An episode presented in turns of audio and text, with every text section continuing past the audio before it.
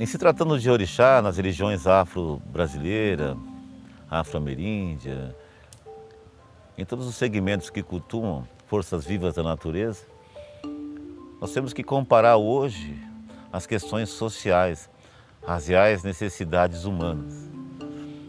No momento atual da civilização, é, por falta talvez de ensinamentos adequados, a sociedade coloca-se sempre em primeiro plano as questões estéticas, as questões é, sociais, o poder de compra, mas as questões básicas e divinas é que devem ser colocadas em primeiro plano.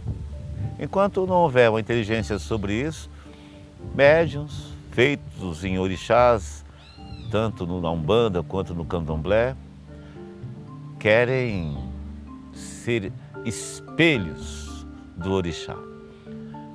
Eu vou tentar expressar o máximo da minha força e limita o orixá a simplesmente a um comportamento humano. E orixá não é um comportamento humano. Orixá é uma força primordial que deve ser expressada com seres humanos de níveis elevados de espiritualidade. Um orixá ou qualquer ideologia representado na polaridade em baixo plano não representa nenhum tipo de sagrado, de luz. Tudo que é expressado em baixo plano, na polaridade, não contribui.